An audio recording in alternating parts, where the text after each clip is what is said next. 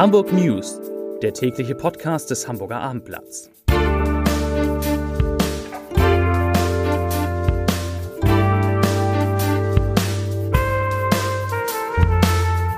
Hallo und herzlich willkommen. Mein Name ist Stefan Steinlein. In unserer Nachrichtensendung geht es heute um die Sondierungsverhandlungen zur Bildung einer neuen Bundesregierung. Es geht darum, was Ole von Beust seiner CDU zu sagen hat. Es geht um Preise, die für Eigentumswohnungen in Hamburg aufgerufen werden, um das Ende der Schulferien und die Testung auf Corona an den Schulen in der kommenden Woche. Und es geht um die Erinnerung eines der besten Bundesliga-Trainer an einen Auftritt beim HSV im Volksparkstadion. Doch zunächst kommen wir, wie immer zu Beginn unserer Sendung, zu den Top 3, zu den meistgelesenen Artikeln auf abendblatt.de. Auf Platz 3 Eiskönigin in Hamburg, Premiere überraschend verschoben. Auf 2 Die meisten Hamburger Weihnachtsmärkte setzen auf 2G. Und auf 1, also der meistgelesene Artikel heute, Polizist stirbt nach Übung, Peter Wagen mit Trauerflur. Und damit kommen wir zu den Nachrichten des Tages. Der ehemalige Hamburger Bürgermeister Olaf Scholz und seine Verhandlungspartner von den Grünen und der FDP machen weiter Tempo. Nur drei Wochen nach der Bundestagswahl ist der erste Schritt zur Bildung einer Ampelregierung genommen. Die Unterhändler der drei Parteien streben jetzt Koalitionsgespräche an. Wir sind davon überzeugt, dass wir einen ambitionierten und tragfähigen Koalitionsvertrag schließen können. So steht es in einem gemeinsamen Papier der drei Parteien zu den Ergebnissen der Sondierung, das heute Mittag veröffentlicht wurde.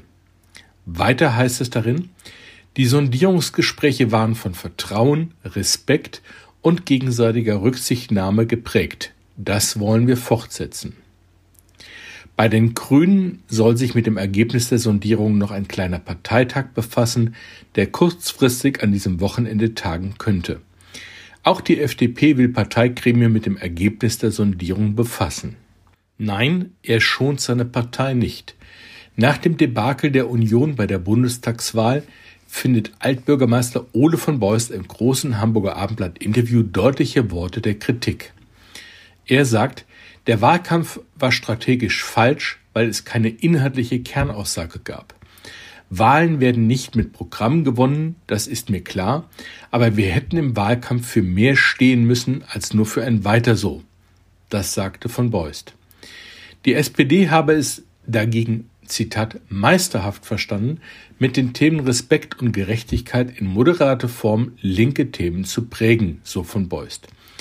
Er setzte hinzu, die CDU hat wehrlos zugeschaut. Wenn 60 bis 70 Prozent der Bevölkerung glauben, es gehe nicht mehr gerecht im Lande zu, kann man nicht antworten mit der Ansage, uns geht es gut, es soll so bleiben, wie es ist. Das ist dann an der Wirklichkeit vorbei, so Ole von Beust. Die Wahlkampagne sei werblich ein Wahlkampf der 70er und 80er Jahre des 20. Jahrhunderts gewesen, die Kommunikationsform aus der Zeit gefallen. Es fehlte sagt Ole von Beust, es fehlte die Botschaft und es fehlte, um es im Werberdeutsch auszudrücken, das Branding. Und es war visuell daneben. Ole von Beust sieht seine Partei in einer schwierigen strategischen Lage. Seinen Hamburger Parteifreunden rät von Beust, sie sollten sich in der Opposition so verhalten, als ob sie regierten. Das heißt, man sei, Zitat, für die ganze Stadt da und für alle, die hier leben. Den SPD-Slogan aus dem Bürgerschaftswahlkampf Die ganze Stadt im Blick nennt Beust Gold richtig. Das wird nicht jedem seiner Parteifreunde gefallen. Und wohl auch nicht, dass der Altbürgermeister die SPD-Forderung nach einem Mindestlohn von 12 Euro für richtig hält. Weiter geht's mit einem anderen Thema. Sie haben eine gute bis exklusive Lage, sind hochbegehrt und trotz immer neuer Preisrekorde zumeist sehr schnell verkauft. In Hamburgs citynahen Stadtteilen entstehen bis Ende 2024 mindestens 1345 neue Eigentumswohnungen. Im Gebiet zwischen Lockstedt, Eilbeck, Ottensen und Hafen City werden derzeit mehr als 30 Neubauprojekte mit Apartments, Lofts und teils weitläufigen Penthäusern vorangetrieben.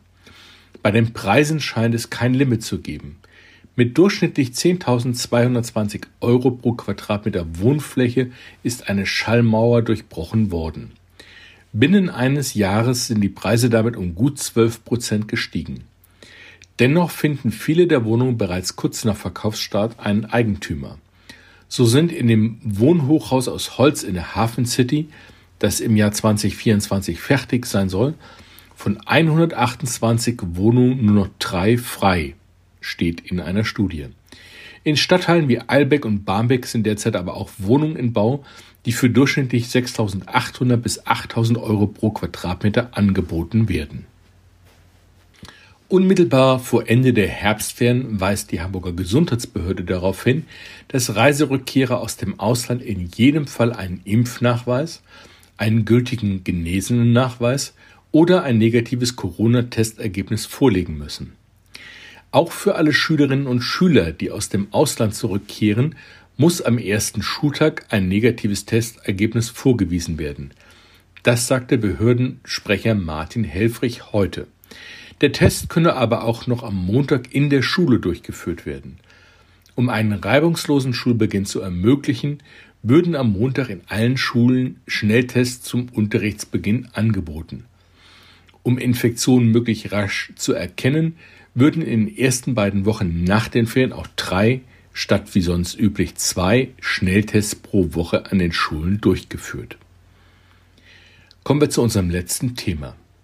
Es gibt ein Topspiel in der Fußball-Bundesliga, und zwar am Sonntag bei Leverkusen gegen Bayern München, Zweiter gegen Erster. Münchens Trainer Julian Nagelsmann gab im Exklusivinterview mit den Zeitungen der Funke Mediengruppe, also auch mit dem Hamburger Abendblatt, einen spannenden Einblick in seine Arbeit in den ersten 100 Tagen und seine Ziele beim deutschen Rekordmeister. Nagelsmann sagt, ehrlich gesagt ist es schwierig, einen erfolgreichen Club zu übernehmen. Ich empfand es als einfacher, Hoffenheim auf einem Abstiegsplatz zu übernehmen und dann nach oben zu führen. Zu Hamburg und dem HSV hat Nagelsmann übrigens eine besondere Beziehung.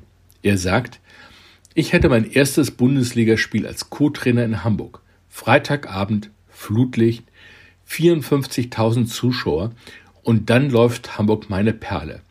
Das ist eine sensationelle Stadt und auch ein geiler Club, der jeden Fußballfan emotionalisiert. Er würde sich wünschen, wenn Traditionsclubs wie der HSV, Bremen oder Schalke wieder in der Bundesliga spielen würden.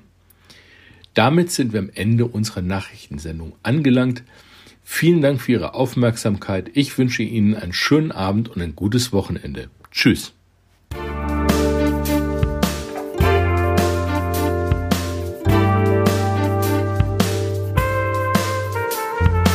Weitere Podcasts vom Hamburger Abendblatt finden Sie auf abendblatt.de slash podcast.